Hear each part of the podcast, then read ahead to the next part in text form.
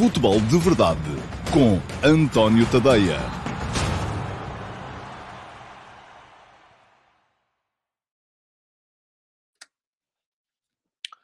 Ora lá, então, muito bom dia e sejam muito bem-vindos à edição de uh, segunda-feira, dia um, 28 de março de 2022, do Futebol de Verdade, a edição número 567 do, um, do programa que faço aqui diariamente, segunda a sexta-feira, no meu YouTube, no meu Facebook, uh, no meu Instagram, no meu canal da Twitch, uh, sempre ao meio-dia e meia, conforme já disse, de segunda a sexta-feira. Hoje Uh, segunda-feira, dia 28 de março, vamos ter, além desta edição regular do Futebol de Verdade, que é sempre meia hora, 40 minutos uh, antes, antes do almoço, uh, vamos ter então um Futebol de Verdade VIP, que vai para o ar mais logo, uh, seis e meia da tarde, seis e meia da tarde, uh, para quem está a ver em Portugal continental, portanto, quem está fora é fazer as contas, como diria o atual secretário-geral da ONU, António Guterres.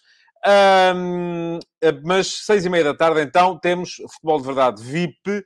Uh, toda a gente pode ver. Vai ser transmitido apenas no meu canal de YouTube. Apenas no YouTube. Portanto, não vai estar nem no Facebook, nem no Instagram, nem na Twitch. Vai estar apenas no YouTube, logo às seis e meia.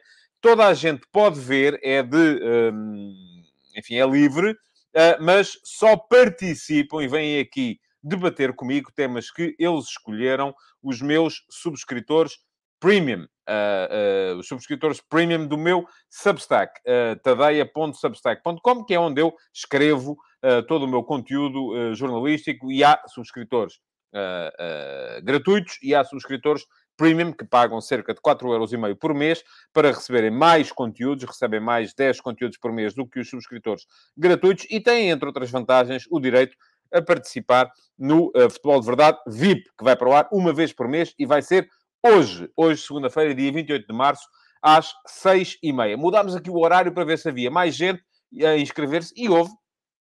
E então uh, já tenho aqui selecionados os uh, participantes e vão passar, estão a passar agora aqui para quem me está a ver no YouTube, no Facebook e na Twitch, estão a passar aqui em rodapé os selecionados para o programa de hoje.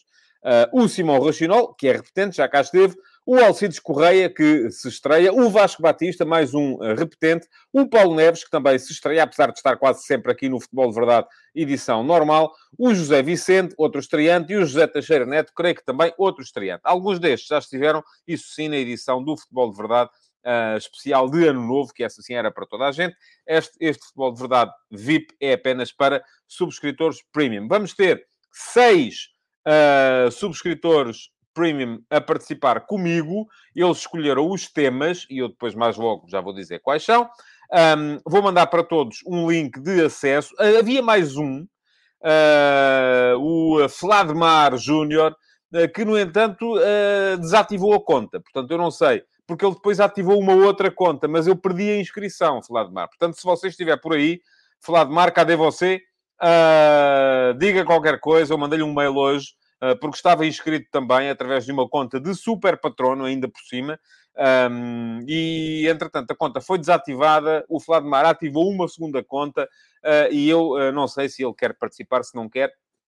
Perdi acesso aos comentários que o Vladimir tinha feito para se inscrever através da conta de Super Patrono. E o Super Patrono, para quem não sabe, é alguém que uh, garante sempre o acesso ao futebol de verdade VIP, ou seja, participa sempre não é sujeito a qualquer critério de seleção, está sempre automaticamente selecionado uh, por ser uma categoria especial de, uh, uh, de subscritor. Ora, muito bem.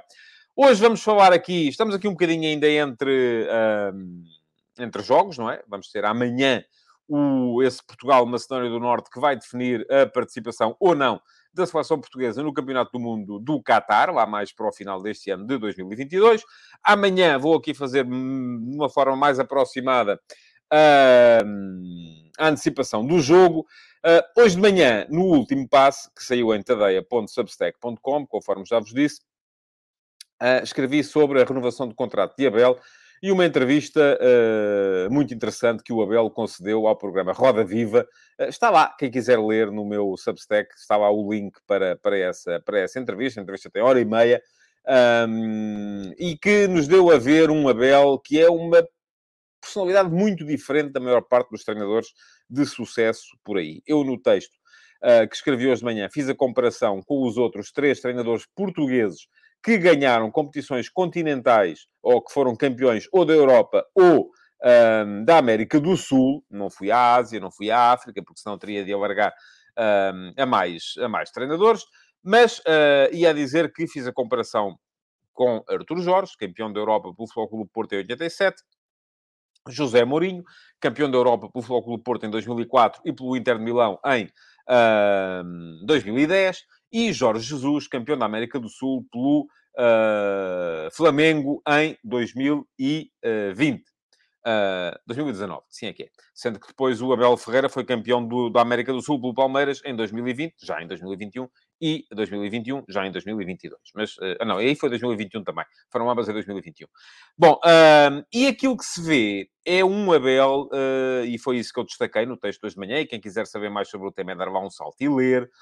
não vou estar aqui agora a, a, a repetir argumentos, mas é um Abel que se humaniza face, e, e aquilo parece-me estratégia comunicacional, parece-me estratégia, aquela vulnerabilização parece-me estratégica, o Abel que uh, propositadamente se vulnerabiliza face aos jogadores, face aos dirigentes, face aos adeptos, face aos jornalistas, um, quando aquilo que víamos antes era sempre uma condução ligeiramente diferente, ou muito diferente. O Arthur Jorge, aquele ar mais professoral e distante, não dava grande confiança aos jogadores, colocava sempre um bocado à parte.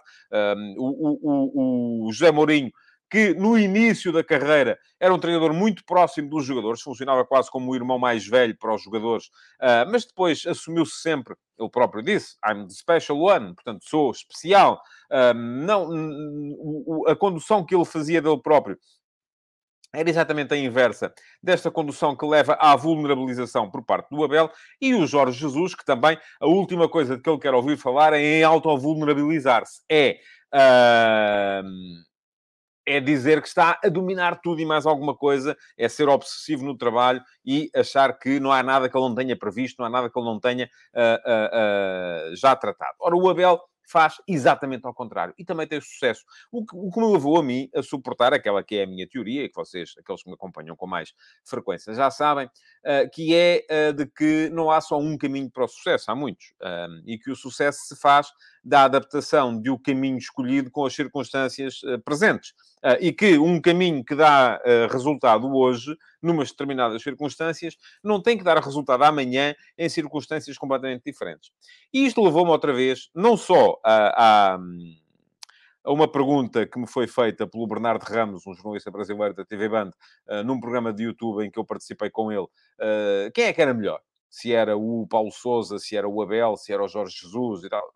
Como também depois aos comentários que vocês uh, uh, os meus leitores uh, me foram fazendo no post, de, sobretudo no post de Facebook, que é, afinal de contas, mas o Abel, afinal, é bom ou é mau? Afinal de contas, o Abel é melhor do que o Jesus ou é pior do que o Jesus? E eu, não, eu francamente, tenho muita dificuldade para ter de catalogar as pessoas em melhor e pior. Porque, volto a dizer, uma receita que é muito boa para determinadas circunstâncias pode ser péssima para outras circunstâncias.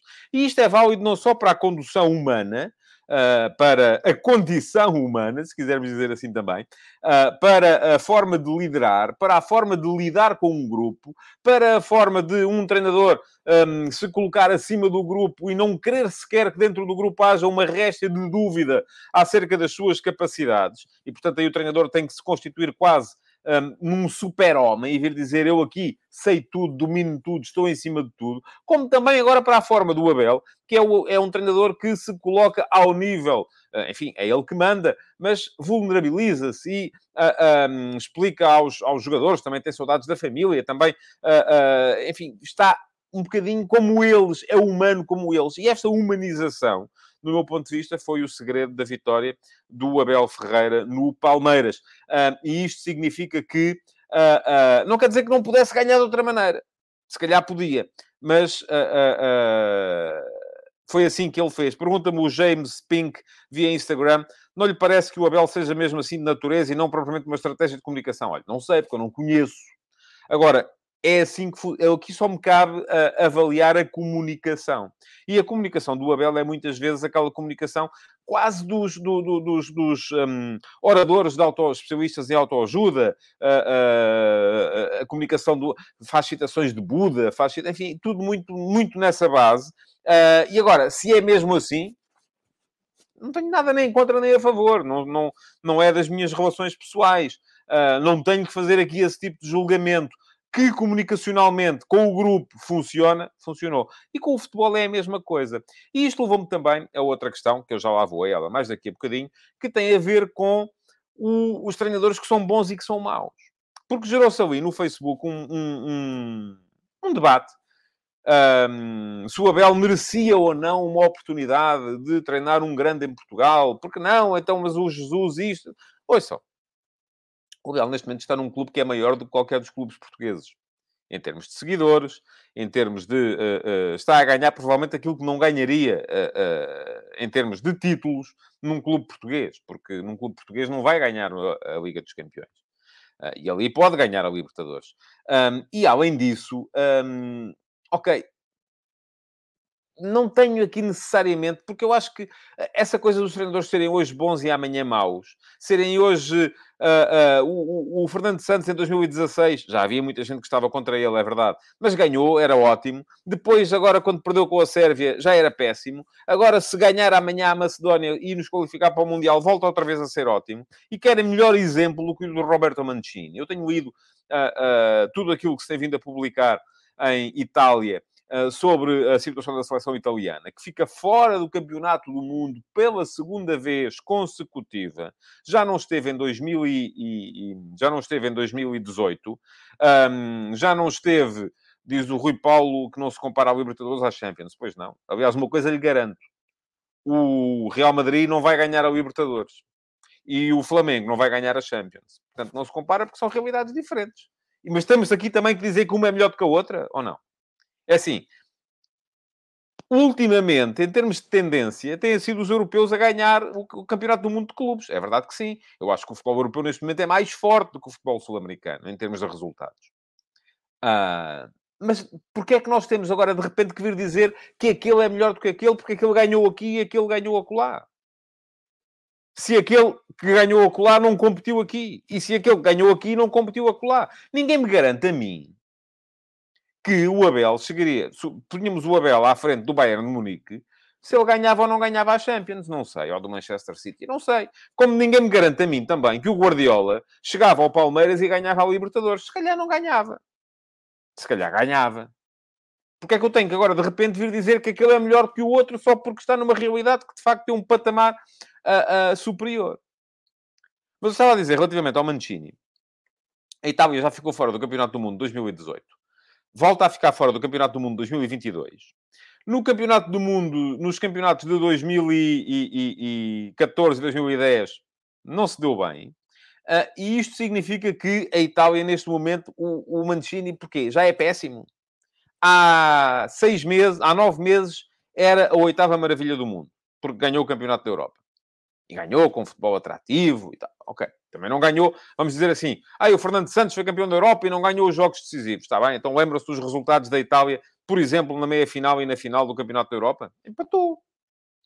Mas foi campeão da Europa e o Mancini, o maior. Agora, de repente, enfim, aquilo que aconteceu à Itália, não vou dizer que foi o azar dos Távoras, porque, enfim, não acredito em sorte e azar no futebol, mas a Itália não está no Mundial porque no jogo contra a Bulgária, uh, uh, empatou indecentemente uh, depois de desperdiçar N ocasiões de gol.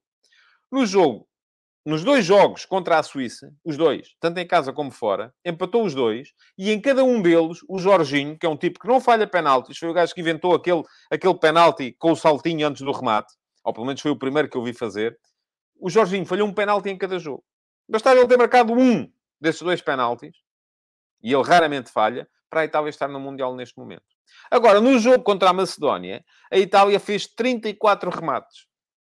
Não acertou 5 ou 6 na baliza. Uh, e não fez nenhum golo, porque os 5 ou 6 que acertou na baliza, mais os outros todos interceptados, acabaram por, ter, por, por se refletir em zero golos. Perdeu com a Macedónia.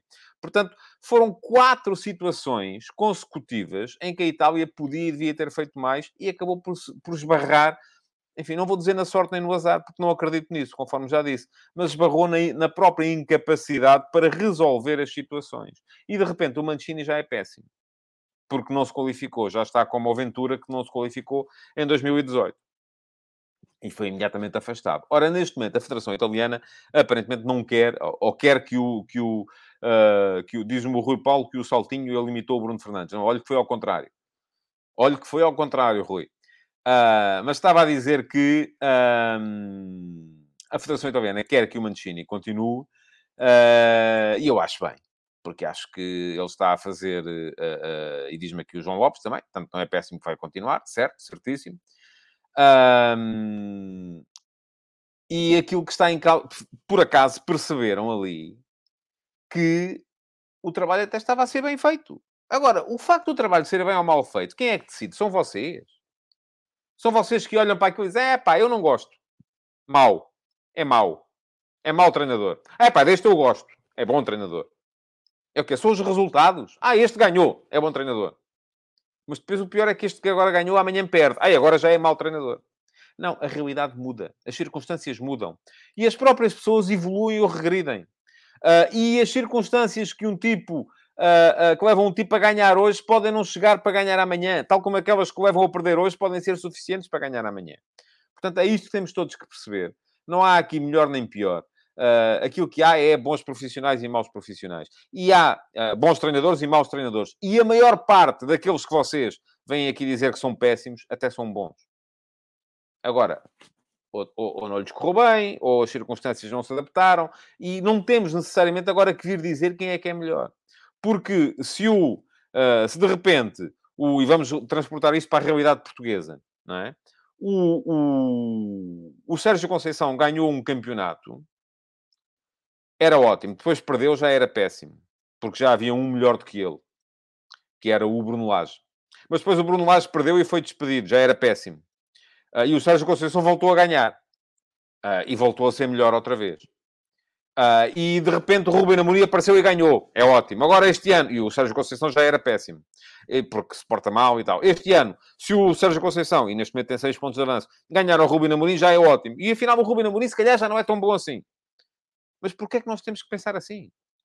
Porquê é que nós não chegamos à conclusão que o Sérgio Conceição é um extraordinário treinador, que o Ruben Amorim é um extraordinário treinador, que o Bruno Lage é um extraordinário treinador, que o Jorge Jesus é um extraordinário treinador e que o Abel Ferreira é um extraordinário treinador? Porque todos eles conseguiram, em algum momento, e o Fernando Santos é um extraordinário treinador, porque conseguiu, com uma equipa que não era assim tão forte, se formos a ver, conseguiu ser campeão da Europa. E depois é aquela coisa do ah e tal, e isto ouvi muitas vezes a seguir ao jogo agora com a Turquia.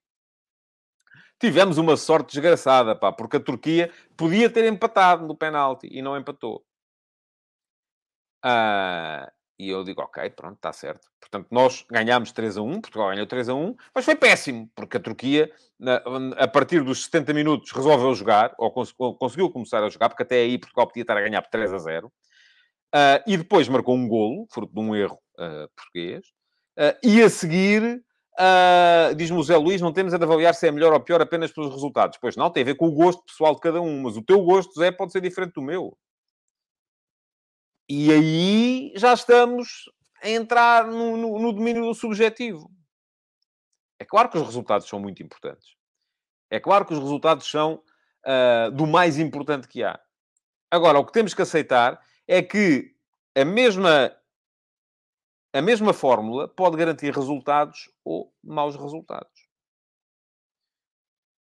Uh, bom, estava a dizer que a Turquia nós tivemos uma sorte dos diabos, não é? Portanto, a Turquia empatou, uh, fez o 2-1 e podia ter empatado perto do final. Mas depois, isto, a Turquia praticamente não jogou. Quando Portugal ganha, as mesmas pessoas, quando Portugal ganhou a França na final do Europeu de 2016, já acham que fomos nós que tivemos uma sorte do, do, do, do camandro. Porque tal, a França é que esteve por cima, como Portugal esteve por cima agora, e o Éder uh, depois fez um golo assim, do nada. E portanto aí já tivemos sorte. Tivemos sorte. Nós temos sempre sorte. Para esta gente, nós temos sempre sorte. Nunca temos azar. Uh, quando ganhamos é sempre por sorte. Depois também há os, há os, outros, que acham que somos sempre melhores e temos sempre azar. Mas uh, uh, aquilo que temos que perceber é que nem sempre, nem sempre, aquilo que são as circunstâncias que permitem ganhar hoje, segundo uma determinada fórmula, permitem ganhar amanhã segundo a mesma forma. Diz-me o Paulo Neves, se estivéssemos 2 a 2, também os meus comentários seriam diferentes. Oh, Paulo, se a minha avó tivesse tido rodas, tinha sido uma bicicleta. Não sei se ia ser assim ou não. Não faço a mínima ideia. Se ia ser assim ou não. Diz o Francisco da Amorim Malheiro, todos sabemos, e o senhor também, que se aquele penalti entra, a coisa complicava bastante. Pois é verdade. E tínhamos tido, nas palavras de uns, tivemos sorte. Nas, nas de outros, tínhamos tido azar. Era o jogo. Era o jogo. Eu, há uma coisa que o Abel diz, e no meio de toda aquela filosofia que ele eh, diz naquela entrevista do, do, do, do, programa Roda Viva, é que o futebol, nós não nos podemos esquecer que é um jogo. O futebol é um jogo. E num jogo, nem sempre ganham os melhores. E nem sempre ganham os piores. Nem sempre perdem os piores. Às vezes ganham os piores. Às vezes perdem os melhores. Há aqui uma componente que é a componente de jogo. E a componente de jogo é muito importante. Uh, e, e diz-me o João Lopes, acredito que Portugal ganharia mesmo que o penalti entrasse. Eu também acredito que sim, embora acho que ia ser preciso prolongamento. E já não tínhamos Ronaldo naquela altura, o que era complicado. Uh, pronto, e depois há, há, o Nuno também lembra uma coisa que é verdade. Tivemos um gol, eu não vou dizer roubado, como diz o Nuno, uh, mas há um gol que entra e que se Portugal tem, se aquele gol do Cristiano Ronaldo, perfeitamente válido, tivesse sido validado em Belgrado, Portugal estaria apurado e não estaria sequer a jogar o playoff. Uh, portanto, temos, temos, sempre, temos sempre muitas maneiras de justificar, seja pelos resultados, uh, seja pelos. Uh, seja pelos. O, o, Paulo Neves pergunta-me se eu quero ver outra vez o jogo e os meus comentários. Não, não quero, eu sei perfeitamente aquilo que disse. Sei perfeitamente aquilo que disse. E subscrevo tudo aquilo que disse na altura. E, portanto, vamos, vamos ficar por aqui, porque este é um tema que não nos leva nunca a bom porto, porque cada um acha o que acha. Bom, hoje inverti aqui um bocadinho as coisas e vou agora olhar para os comentários que chegaram antes do programa começar. Hoje o Filipe Monteiro voltou a ganhar a camisola amarela, foi o primeiro a comentar. e deixa-me aqui um 11 já para amanhã. Eu amanhã vou fazer aqui a antecipação do jogo e vou olhar mais diretamente para o 11 de Portugal.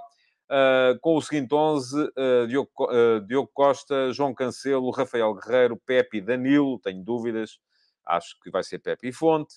Também tenho dúvidas relativamente à lateral esquerda, não sei se não entra o Nuno Mendes. O, o, o, Rafael é um jogador que, fisicamente, dois jogos seguidos para ele não é fácil.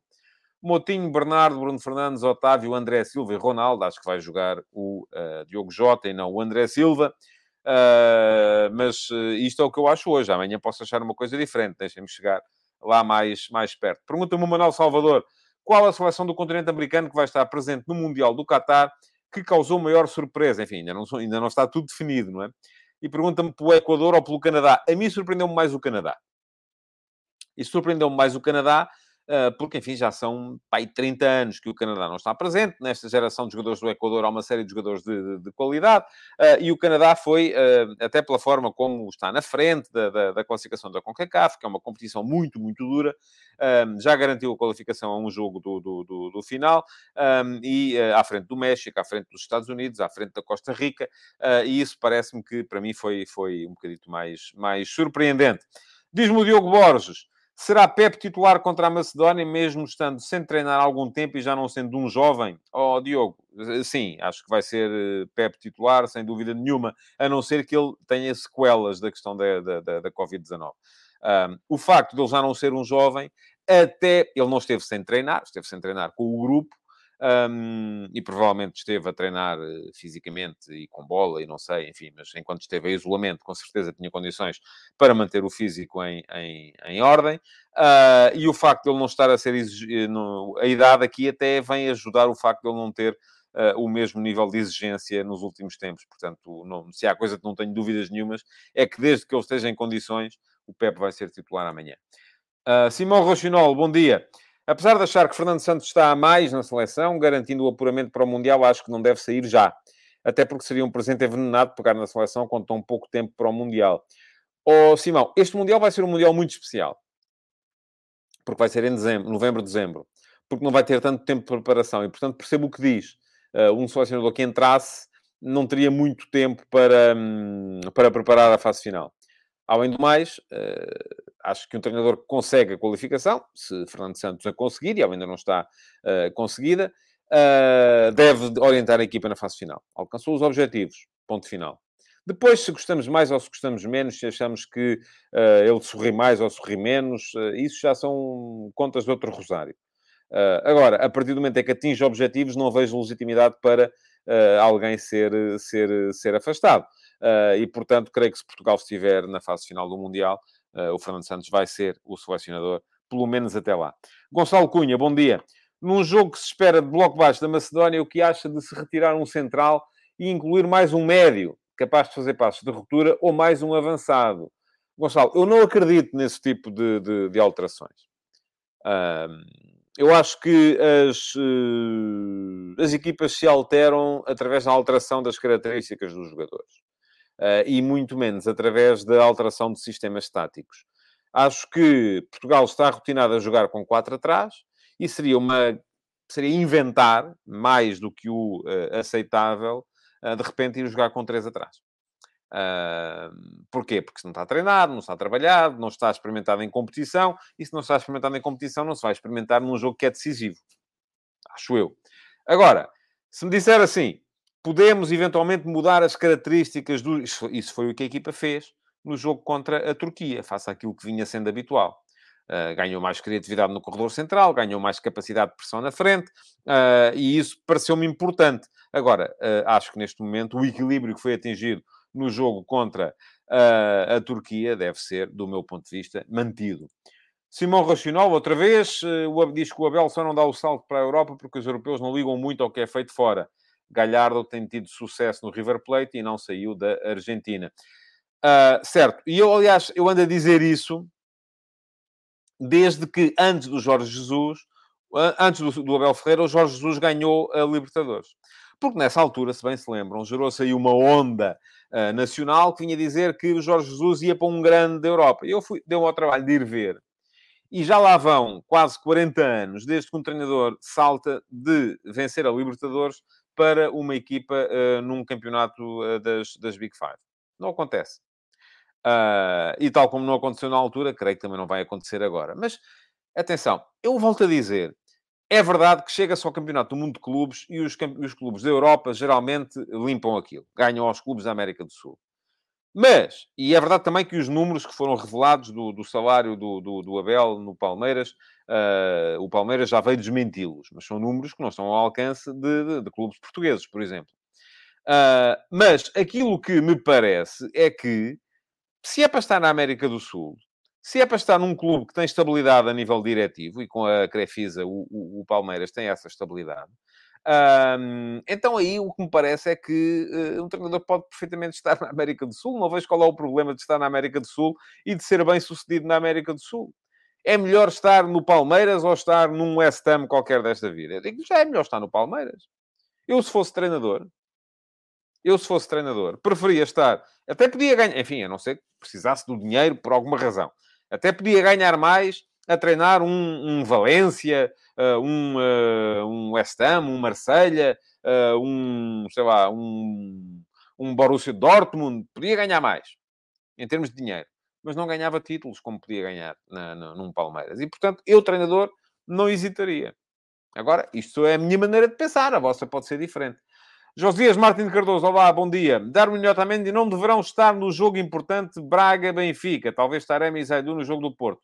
Na Final Four da Taça da Liga e, segundo o António, foi a... Uh, ah, bom, tá, continua aqui. A própria Liga a culpada pela marcação dos jogos. E agora? E agora outra vez a mesma coisa. Enfim, eu acho que neste caso a Liga já não tem a mesma culpa.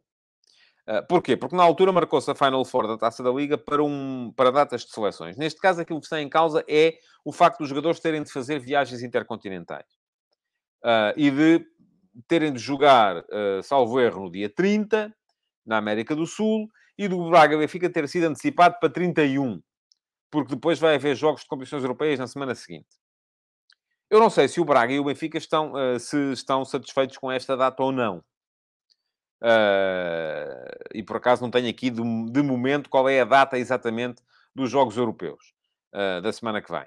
Uh, mas com certeza que se não estivessem satisfeitos, que poderiam dizer que uh, queriam jogar mais tarde. Agora, se calhar não podem jogar mais tarde, e eu não tenho a certeza disto que estou a dizer, um, porque não sei ainda, eu vivo muito, é jogo a jogo, sou como os treinadores, não sei ainda, mas creio que o Benfica joga já para a semana, e se calhar é na terça-feira, com o, com o Liverpool. E assim sendo, com certeza não quereria jogar sábado ou domingo. Uh, portanto, aqui, enfim, é, aqui a culpa já é menos da Liga. Diz-me aqui o Rui Paulo via Instagram que o Benfica joga no dia 5 de Abril. Oh, oh, Rui, e quando é que é 5 de Abril? Deixa cá ver. Ora, 5 de Abril é... Hum, deixa cá ver. Isto é Fevereiro, Março, Abril. 5 de Abril, terça-feira, exatamente. Uh, portanto, com certeza para o Benfica não seria conveniente jogar no sábado.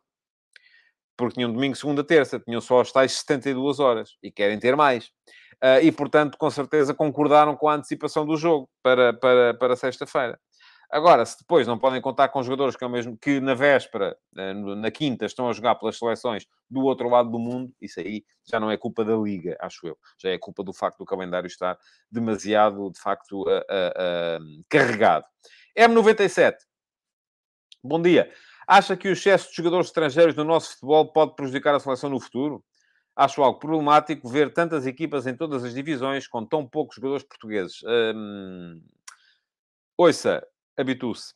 Porque é assim. Eu sou contra todo e qualquer tipo de protecionismo. Nesse aspecto, sou muito liberal. Muito liberal. Eu acho que uh, irmos uh, uh, proteger os jogadores portugueses dentro do campeonato português faz com que eles cresçam numa, numa redoma de protecionismo que depois, quando é para competir a sério, não funciona. Uh, e acho isto em relação aos portugueses e a quaisquer outros. Se eles são bons, jogam. É nisso que eu acredito. Se não são bons, então não têm que jogar. E se há, se há jogadores melhores e mais baratos, eles têm que fazer uma de duas coisas.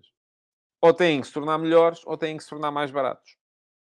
E a questão aqui é muito, é muito essa. Uh, pode haver aqui um ajuste de mercado, um, ou podem ter que melhorar em termos de formação.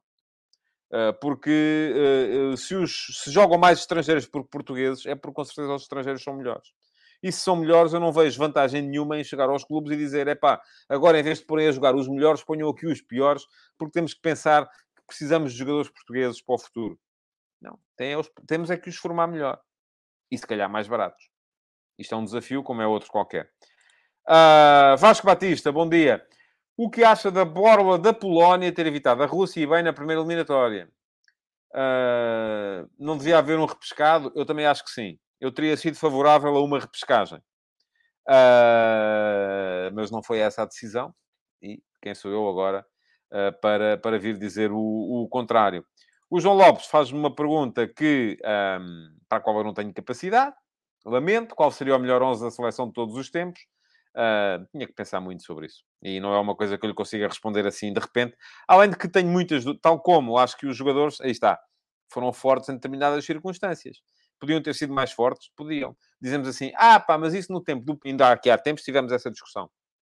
No tempo do Peruteu, ou do Eusébio, uh, os adversários eram amadores e tal, e não sei o quê, certo? E, portanto, eles tinham... Uh, enfiavam aos 5 e aos 6 gols de cada vez, e agora há muito mais mérito, certo? Mas também, ao mesmo tempo, agora há muito mais condições de preparação. O Cristiano Ronaldo beneficia de condições de preparação que o Peruteu e o Eusébio não beneficiaram. E, portanto, quem me diz a mim que o Peruteu, pegávamos no Peruteu e no Eusébio e punhamos-los a jogar hoje e eles não seriam tão bons como o Cristiano. Ou pegávamos no Cristiano e punhamos-lo a jogar nos anos 40, 50 e 60 e ele não seria mais forte do que o Peruteu e o Eusébio. Não sabemos. Uh, e, portanto, eu tenho muita dificuldade em fazer essa seleção de todos os tempos. Uh, porque lá está, um homem é aquilo que vale mais as suas circunstâncias. E as circunstâncias, enfim, nem sempre são as, as mesmas, ou quase nunca são as mesmas. Vasco Batista é repetente também. Que futuro para a Canarinha, que despachou com 4-0 o ainda capaz Chile, também vencedor de várias Copas América. E a refrescada Argentina. Acha capaz de discutirem títulos mundiais com a Europa? Acho. Acho que no Mundial as condições são sempre, são sempre muito especiais. Acho que não há, eh, não há eh, maneira de, da coisa ser vista de outra, de outra maneira. Uh, bom, vou olhar aqui agora para os comentários mais uh, recentes. Uh, diz o João Morgado Ferreira: Não concordo com a parte nenhuma equipa portuguesa vai ganhar uma Liga dos Campeões, é só uma questão de tempo. É, é. Vamos ficar à espera, João. Espero ainda ver na, no meu tempo de vida e no seu. Espero que sim. Uh, mas tenho muitas, tenho muitas dúvidas. Uh, muito bem. Uh, uh, o Ruben Lima, esse é um outro assunto. O Abel renovou pelo Palmeiras. Eu sou portista, mas acho que o Abel era o treinador indicado para este Benfica, não só por ser um excelente treinador, mas por causa da grande capacidade de liderança que ele tem. Seria ideal para o Benfica, mas ele disse que iria para onde se sentisse mais desejado e, ao que parece, o Rui Costa não desejou assim tanto. Na minha opinião, é um erro, porque o Abel seria perfeito para levantar este Benfica. Enfim, não sei. Não faço, não faço a mínima ideia. Uh, se é assim ou com mais molho. Diz o João Lopes, a questão é que um bom trabalho num Dortmund aproxima mais o treinador de treinar um Bayern do que treinar do Palmeiras. É verdade. Aí tem razão. Aí tem razão. Eu, eu falei, está aqui muita gente escandalizada porque eu falei do, uh, do, do, Dortmund. Até há gente escandalizada porque eu disse que o Palmeiras era melhor do que o West Ham. Pronto, está bem, ok. Um, enfim, é a, minha, é a minha ideia. A vossa pode ser uh, perfeitamente diferente e, e, continuamos, cada um na sua, e uh, a respeitar-nos uns aos outros, que é coisa que há malta aqui que não está a fazer, e pronto, já está aqui um bloqueado. Olhem que chatice. Bom, um, pergunta-me o Nuno Baeta o que mudou para o treinador português ser tão qualificado neste momento. Somos talvez top 3 mundial, na minha opinião, não sei. Não sei se somos. Eu acho que, acho que temos uh, muito temos muito essa ideia muito elevada de nós próprios. E se calhar não é bem assim. Eu acho que isso tinha que ser suportado em números uh, e, uh, e, neste momento não tenho aqui os números à minha frente para, para lhe dizer aquilo que acho. Acho que também há muito bons treinadores espanhóis, há muito bons treinadores uh, alemães, há muito bons treinadores italianos, portanto há, há, muito boa gente um, em, em muitos sítios. Pergunta-me ainda ao Ruben Lima, diz, tive um debate com um amigo e já agora queria saber a minha opinião. Ele dizia que o Quaresma foi melhor que o Futre, eu não concordo. Acho que a carreira de Futre foi melhor e o Futre era melhor jogador. Pronto, mas volto a dar-lhe a mesma resposta, Ruben. Uh, eu vi os dois. Aí já estou à vontade para lhe dizer que vi os dois. Um, eu acho que os dois podiam ter sido muito melhores se não tivessem feito más escolhas. Uh, e os dois tinham um talento extraordinário, tanto um como o outro. Se tivesse que escolher um, eu acho que escolhia Futre porque vi o Futre fazer coisas, mas também vi o Quaresma fazer coisas que o Futre não fez. Um, mas ainda assim acho que... Agora, que o Futre perdeu metade da vida no Atlético de Madrid e que o Quaresma perdeu metade da vida também a jogar uh, em clubes que, onde, onde não, que não eram à, à, à altura dele, também me parece que sim. Uh, mas, enfim, Uh, não vamos sequer, uh, não, não, consigo fazer essa comparação. Uh, se quiser, acho que tem razão. Acho que ainda assim o Futre teve uma carreira superior ao, ao, ao Ricardo Quaresma, porque conseguiu estar a um nível que o Ricardo Quaresma nunca, nunca esteve. Bom, vamos para o final do programa. Queria agradecer-vos por terem estado aí. Lembrar os participantes do Futebol de Verdade VIP de hoje que um, que hum, vão receber um e-mail com o link para poderem entrar mais, uh, mais ao final do dia, à meia da tarde. Uh, são eles e estão apurados para o Futebol de Verdade VIP de hoje. O uh, Simão Rochinol, o Alcides Correia, o Vasco Batista, o Paulo Neves, o José Vicente e o José Teixeira Neto. Vão ser seis portanto vai reduzir um bocadinho o tempo para cada um, lamento. Um, volto a dizer, o Flávio Mar Júnior, que se tinha inscrito, entretanto apagou a conta e abriu uma nova, eu não consigo uh, aceitar a sua inscrição pela nova conta. Mas se me disser alguma coisa, consigo lá metê-lo se continuar a querer, a querer participar. Bom, uh, muito obrigado então por terem estado aí desse lado. Uh, queria lembrar-vos então que podem continuar a deixar o vosso like, a partilhar, a deixar comentários e podem voltar mais logo, seis e meia, via YouTube, para ver o Futebol de Verdade VIP. Muito obrigado por ter estado aí e até amanhã, ou não, até logo, no Futebol de Verdade VIP. Futebol de Verdade, em direto de segunda a sexta-feira, às 12h30